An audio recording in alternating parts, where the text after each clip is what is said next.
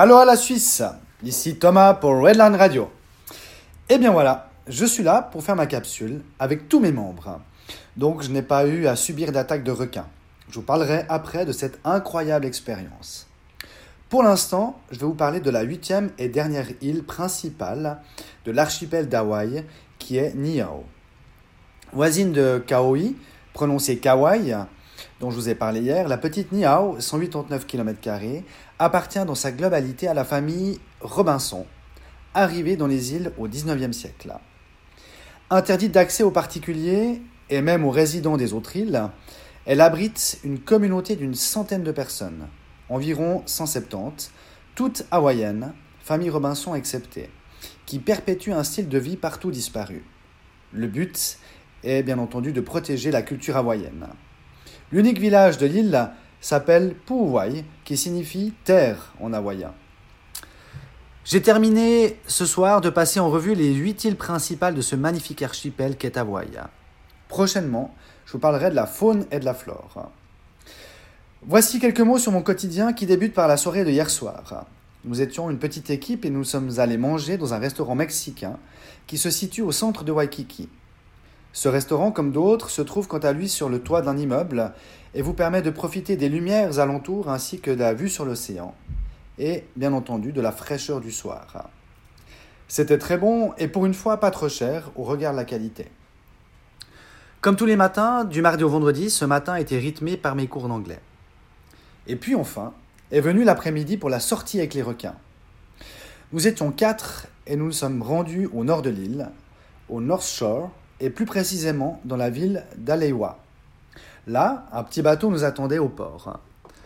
Nous avons enfilé nos maillots de bain, nous sommes montés à bord et puis nous sommes partis. Là, les choses sérieuses commençaient.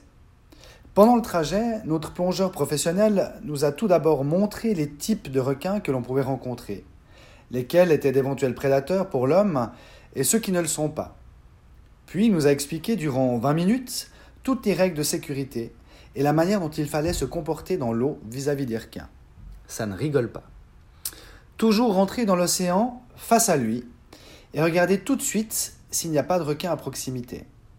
Dans l'eau, toujours regarder autour de soi, car il ne faut jamais tourner le dos à un requin. Toujours regarder les requins dans les yeux afin de marquer notre territoire.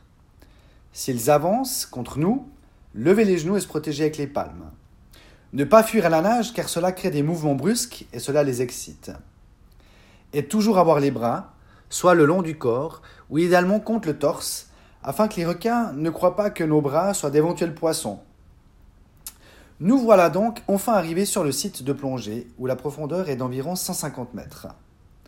L'eau est d'un bleu incroyable, et le bateau à peine arrivé que l'on voit déjà des requins tourner autour du bateau. La grande question était qui va en premier? Ce ne fut pas moi. Une fois dans l'eau, c'est juste incroyable. Les requins commencent à nous tourner autour et à passer au-dessous de nous, au plus proche environ 2-3 mètres. Je les compte.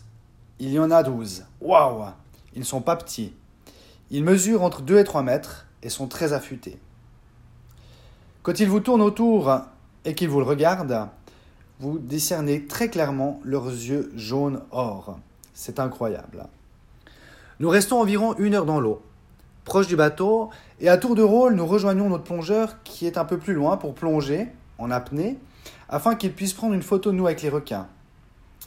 Je suis quelqu'un de très à l'aise dans l'eau, mais cette fois, je peux vous dire que je n'étais pas des plus confiants. Une fois retourné à bord, je pose la question pour savoir avec quelle espèce de requin nous nagions. Il s'agit des requins Galapagos. Ce sont des prédateurs actifs, souvent rencontrés en grands groupes. Les grands individus mangent également d'autres requins, des iguanes marins et des otaries. Les requins des Galapagos sont audacieux et peuvent avoir un comportement agressif envers les humains et sont donc considérés comme dangereux. Heureusement que j'ai appris ceci après la plongée. Quand nous sommes partis, le capitaine a mis les moteurs en route. Le bruit et les bulles créées par les moteurs ont amené les requins à tourner autour du bateau, et nous voyons leurs ailerons. À ce moment, il a pris un balai et a tapé dans l'eau. Deux requins sont jetés dessus. Juste hallucinant. Donc voilà, revenu sain et sauf. Une expérience unique au monde, mais que je ne pense pas rééditer une prochaine fois. Au vu de ma sortie du jour, j'aimerais vous toucher un mot sur le courage. Pour ceci, je vous fais part d'une citation de Nelson Mandela qui a dit Le courage n'est pas l'absence de peur, mais la capacité de la vaincre. La peur est une émotion normale qui peut se développer dans différentes situations. Peur d'un animal, peur du vide, peur de l'inconnu, etc. Donc pour avoir du courage, il faut déjà avoir peur, et ensuite de la patience. De la patience pour surmonter sa peur et effectuer ou vivre ce que l'on craint. C'est pourquoi, selon moi, de simples actes, même petits, peuvent déjà être une preuve de courage. Voilà, c'est tout pour aujourd'hui. Je vous dis à demain. Bonne soirée et aloha